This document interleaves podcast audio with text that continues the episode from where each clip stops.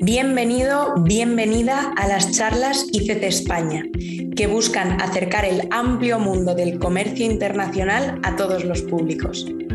ICC España se constituyó en 1922 y desde entonces hemos trabajado para representar los intereses empresariales en todos los sectores. Y ahora, con este podcast, nos comprometemos a impulsar el comercio internacional entrevista a entrevista.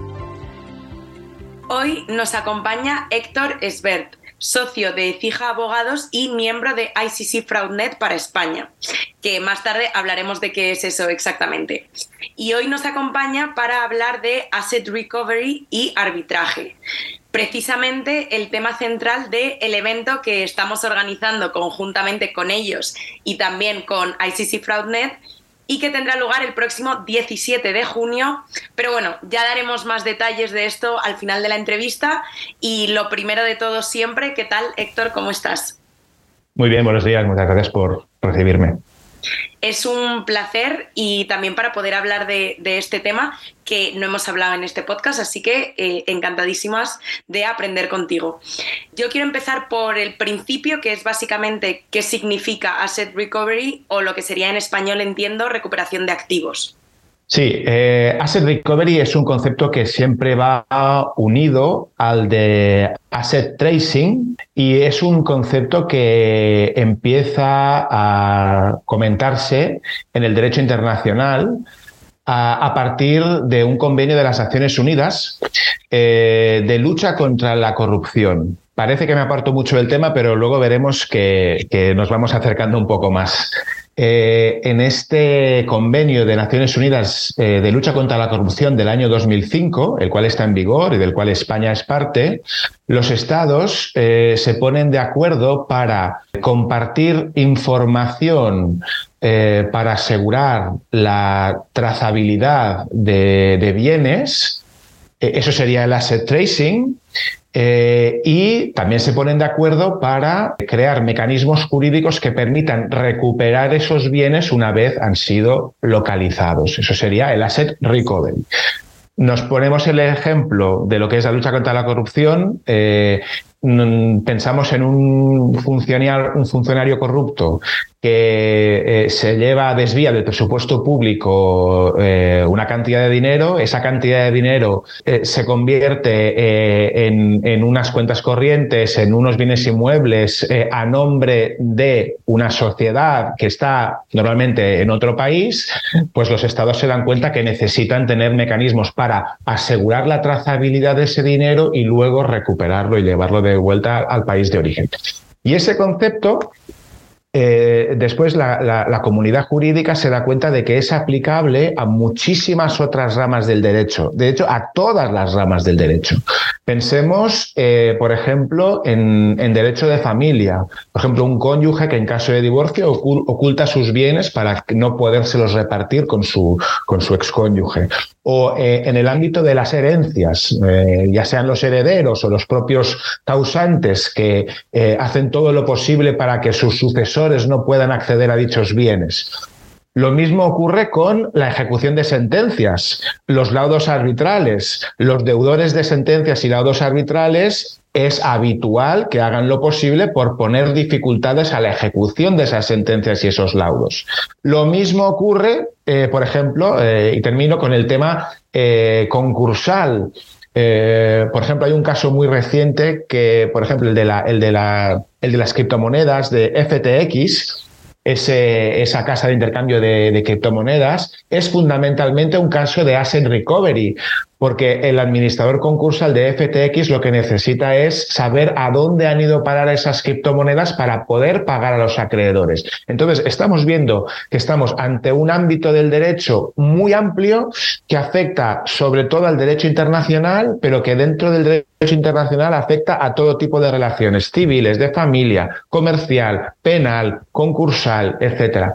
Y los estados se dan cuenta de la necesidad de armonizar los instrumentos que existen en los diferentes países eh, para localizar bienes y también colaborar para permitir eh, eh, pues esa búsqueda y recuperación internacional de activos. La dificultad está en la gran dispersión normativa, en la gran, las grandes diferencias entre los distintos ordenamientos jurídicos y también la gran diferencia está en un en una diferente aproximación al concepto de, la transparencia patrimonial. No todos los estados dan los mismos derechos de acceso a los registros públicos de la propiedad, mercantil, eh, titularidades reales, el secreto bancario, es decir, hay muchos obstáculos al, rastreo y recuperación de activos porque las culturas jurídicas eh, entre los países varían bastante, son muy, son muy diferentes. Y a modo de, clarificar, porque ahora mismo no se me ocurre, eh, mencionabas que, que, bueno, que hay una serie de mecanismos tanto para trazar como para recuperar activos. ¿Podrías poner algún ejemplo de algún mecanismo? Eh, la verdad es que eh, los mecanismos son, son, muy variados. Puede ser simplemente acceder al registro de la propiedad eh, y mercantil, saber quiénes son los socios de una compañía, lo cual no siempre es fácil, o quiénes son los administradores de una compañía, lo cual no siempre es fácil, saber quién es el titular de un bien inmueble, saber quién es el titular real de una sociedad, lo cual no siempre es fácil, y además es un campo nuevo. Podemos empezar por cosas muy simples o podemos acabar con temas complicados como lo que comentaba antes del secreto bancario. Eh, aquí, por ejemplo, en España, con un título judicial es relativamente sencillo eh, saber si una persona es titular de cuentas bancarias, pero en otros países no es así. En otros países prevalece el secreto bancario. Eh, por tanto, los mecanismos de trazar son muy variados y dependen, y dependen de la situación. Y los mecanismos para recuperar también. Cuando tú has detectado dónde están los bienes que tú quieres eh, recuperar, entonces tienes que pensar cuál es eh, la, vía jurídica para poder realmente eh, poner tu mano sobre ellos. ¿no? Puede ser algo tan simple como un embargo o puede ser una acción por fraude de acreedores, puede ser algo civil, puede ser algo penal, puede ser cualquier tipo de actuación jurídica que te permita obtener el derecho de recuperar ese bien es muy, es muy variado. Y de ahí viene la riqueza, la complejidad y también lo, fascinante del tema, claro. Y entiendo que es eh, esencial, ¿no? Para, como comentabas, la lucha contra la corrupción, también en otros ámbitos decías, ¿no? Entonces, si, si, pudieras decir por qué es tan importante, ¿no? La recuperación de activos, entiendo que, que, que por una razón de justicia, ¿no? Además. Claro. Mm. Por supuesto, la recuperación de activos es eh, la única forma de hacer efectivo el, derecho. Eh, eh, si no podemos cumplir sentencias, ya sean civiles, penales o concursales, el derecho nunca nunca se llevará a la práctica.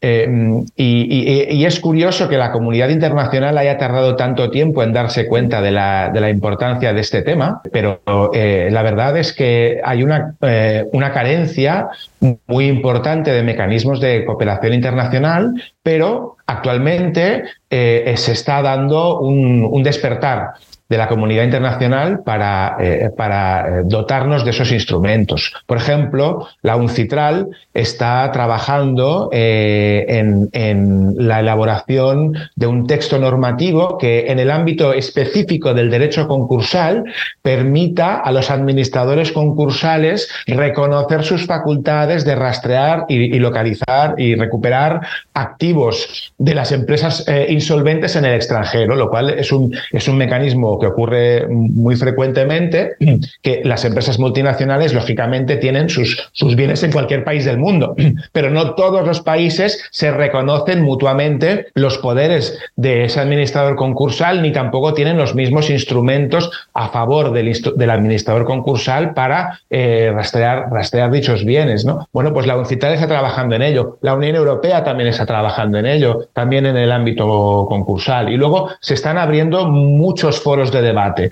Eh, y el más reciente es eh, la creación del, Comité de Asset Recovery en la International Bar Association. Esto es un hecho que ha ocurrido este año. Eh, ya, ya existía un subcomité, pero ahora se le ha dado carta de naturaleza dándole un peso propio como, como comité.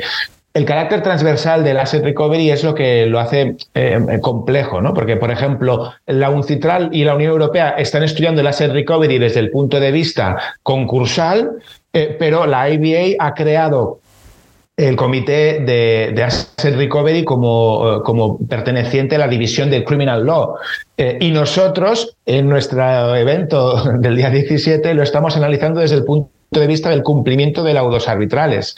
Pues es, es muy heterogéneo, es muy variado, pero al final los instrumentos de localización y, de, ejecución al final son, se parecen mucho, son muy homogéneos y eso es lo que justifica que se pueda utilizar como una sola categoría jurídica, aunque tenga muchos perfiles y muchas, y muchas variantes. En el ámbito de la ejecución de laudos arbitrales, eh, pues es obvio, es lo que decíamos antes. Este año estamos celebrando el centenario de la Corte de Arbitraje de la, de la CCI y evidentemente tenemos un convenio de Nueva York que es el que asegura el reconocimiento de laudos en todo el mundo y ha sido un éxito y es, ha sido uno de los elementos que ha permitido eh, la difusión del arbitraje de una forma tan importante a nivel internacional. Pero una vez están reconocidos los laudos a nivel mundial, si después del reconocimiento no somos capaces de localizar bienes, de embargar esos bienes y de llevárnoslo para casa, no sirve de nada el reconocimiento. Por lo tanto, además del, convenio de Nueva York, necesitamos la conciencia jurídica de que los instrumentos de, de rastreo y localización y de recuperación de activos tienen que ser homogéneos en todo el mundo para que en todos los países del mundo los laudos arbitrales se puedan cumplir de la misma manera. Y eso es un ideal que va a ser muy difícil de alcanzar, pero que si ponemos el debate encima de la mesa, poco a poco se va a crear una cultura jurídica favorable a ello y sin duda alguna el arbitraje ganará, porque los laudos arbitrales cada vez se van a poder, se cumplirán más si tenemos los, los métodos, los métodos para ello. Me ha surgido también aquí una cuestión. Em, entiendo entonces que, los laudos arbitrales hay complicaciones ¿no? a la hora de, cumplimiento. Claro, pero no solamente los laudos arbitrales, eh, como digo, afecta a, muchos, a muchos tipos de, títulos, una sentencia judicial también. Y el problema no viene tanto del reconocimiento, como digo, el, el convenio de Nueva York es una herramienta que ha sido un éxito y que funciona estupendamente bien a nivel internacional. Evidentemente, siempre hay casos concretos complicados, pero en general su aplicación es muy favorable. Em, pero claro, lógicamente después en cada caso eh, eh, asegurarnos de que en todos los países podamos rastrear y embargar y ejecutar el laudo previamente reconocido es donde está el reto. Y sabemos que no todos los países ofrecen el mismo grado de colaboración. Simplemente el secreto bancario es, una, es, una, es un obstáculo muy importante para la, para la ejecución efectiva de laudos, porque el secreto bancario no es, no es igual en todos los países. Eh, ni siquiera la forma en que están organizados los registros bancarios en todos los países. Hay países como España donde eh, los tribunales acceden a una base de datos centralizada y hay otros países donde un juzgado nunca es muy difícil, salvo, salvo que realmente demuestres que hay un delito penal y de, determinados tipos de delitos penales que te van a ayudar para poder encontrar esas cuentas bancarias. Por tanto, eh, esa ese grado de, diversidad y de disparidad es lo que tenemos que intentar eh, eh, poco a poco eh, ir, ir reduciendo. Y es muy difícil, es muy difícil porque son culturas jurídicas muy diferentes y también intereses que se están protegiendo, obviamente, en cada una de las jurisdicciones, obviamente.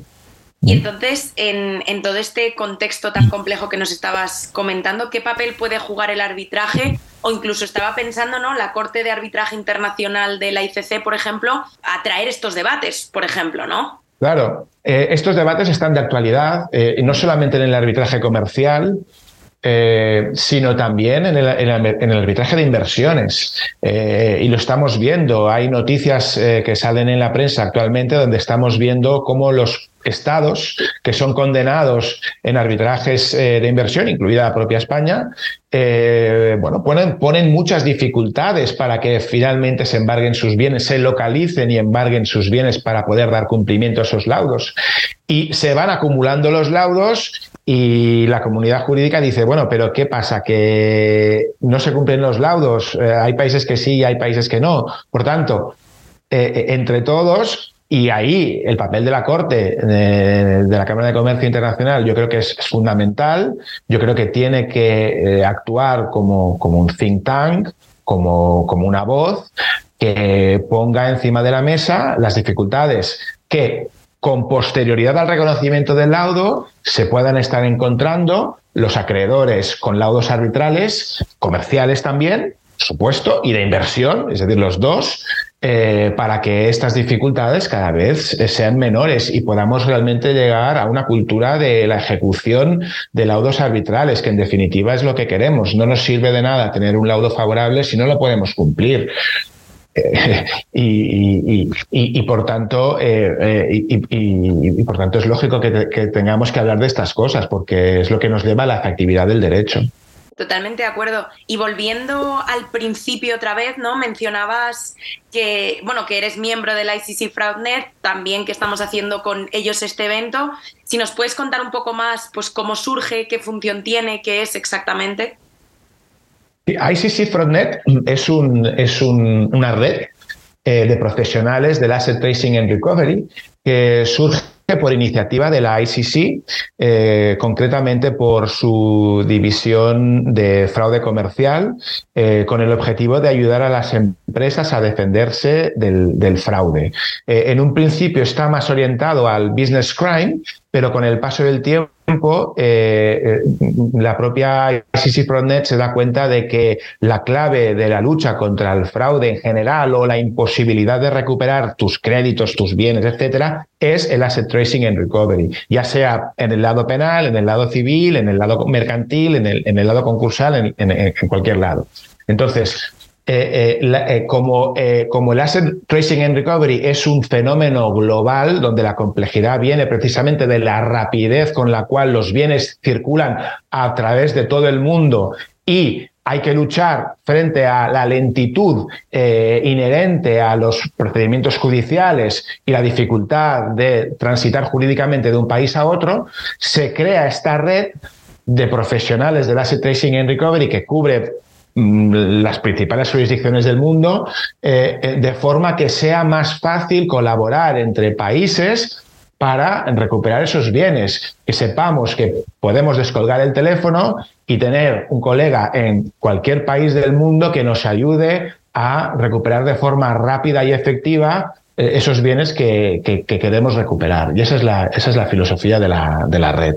Y además, llama la atención que se crea justamente alrededor de las mismas fechas en que se aprueba eh, el convenio de las Naciones Unidas al que hacía referencia al principio. El convenio es de 2005, Frontnet se crea en 2004 y después viene la, la crisis financiera de 2008, que eso lo que provocó fue que se ponga, eh, se, empiece a poner en discusión pues, ciertos aspectos del secreto bancario, eh, eh, cuestiones de paraísos fiscales, salen movimientos en la prensa de periodistas que tienen acceso a cuestiones que ocurren en determinadas jurisdicciones offshore. Es decir, a partir del siglo, de principios del siglo XXI y, mm, digamos, eh, incrementado después de la crisis financiera de 2008, se pone encima de la mesa la necesidad de tener cada vez mayor transparencia. Bueno, pues llevamos 20 años de movimiento internacional favorable a este, a este tipo de, actuaciones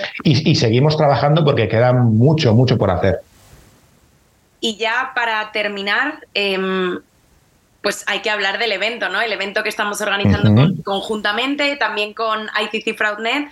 Cuéntanos por qué a cualquier persona dentro del arbitraje y quizá también fuera le podría interesar asistir. Pues eh, mira, el evento eh, lo hemos organizado ICC Spain con ICC Fraudnet. Eh, creo que es un ejemplo de colaboración entre distintas divisiones de la ICC que es muy interesante y creo que es enriquecedor asistir a este evento porque vamos a hablar de, de varios aspectos que afectan al asset tracing and recovery. Vamos a hablar de cómo plantear tu estrategia arbitral para asegurarte que el laudo se pueda ejecutar. Es decir, la ejecución no es solamente una cuestión que ocurre cuando ya has obtenido el exequatur vía convenio de Nueva York. No, la ejecución es algo que tienes que empezar a preparar desde, desde incluso antes de presentar tu instancia arbitral. Por tanto, eh, una serie de expertos nos van a hablar de esos pequeños tips que hay que tener en cuenta para asegurarnos una ejecución eficaz cuando tengamos el laudo. Después vamos a hablar también de concretamente eh, qué es el asset tracing, qué es el asset recovery, pero con ejemplos concretos e instrumentos concretos que se están utilizando y cosas que hay que saber para llevar a, práctica, a la práctica de forma efectiva un ejercicio de asset tracing y asset recovery eh, real. ¿Cómo, ¿Cómo, se lleva a la práctica de verdad por, los auténticos eh, especialistas del tema? Y por último, vamos a hablar de cómo, de cómo financiar estos ejercicios. Es decir, tenemos un laudo pero no eh, eh, tenemos un laudo que pero no tenemos dinero para ejecutarlo. Eso me deben dinero, pero no tengo dinero para cobrar lo que me deben.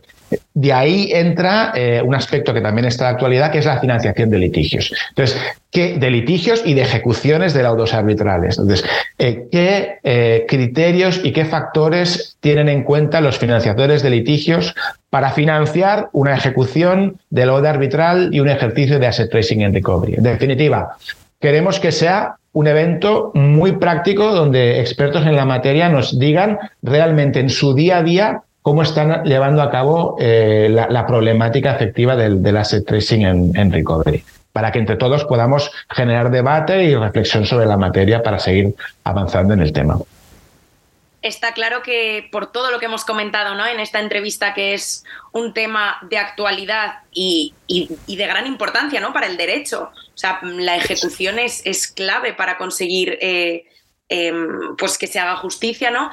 Así que, bueno, invitamos desde aquí a, todos a, participar en este evento que tendrá lugar en Madrid, en las oficinas de Cija Abogados, en la calle Serrano 69, y cualquiera que se quiera inscribir se puede poner en contacto con, nosotros y desde ahí ya les acompañamos para pues, que se puedan inscribir, que puedan participar y deseando ver a mucha gente ¿no? en ese evento el 17 de, junio para poder compartir sobre estos temas eh, tan importantes. Así que muchísimas gracias, de verdad, em, ha sido muy interesante, era un tema que yo personalmente no conocía y que conociéndolo me parece de obligación armonizar los instrumentos, ver cómo podemos conseguir que se ejecuten esos, eh, esos laudos, en este caso arbitrales. Y ha sido un placer contar contigo, Héctor. Gracias a vosotros, Susana, y espero veros a muchos en el evento del día 17 de junio. Muchas gracias por estar con nosotros. Mi nombre es Susana Bocobo y esto ha sido Charlas ICC España. Nos puedes seguir en arroba ICC Spain y contactar con nosotros siempre que quieras. Hasta la próxima semana.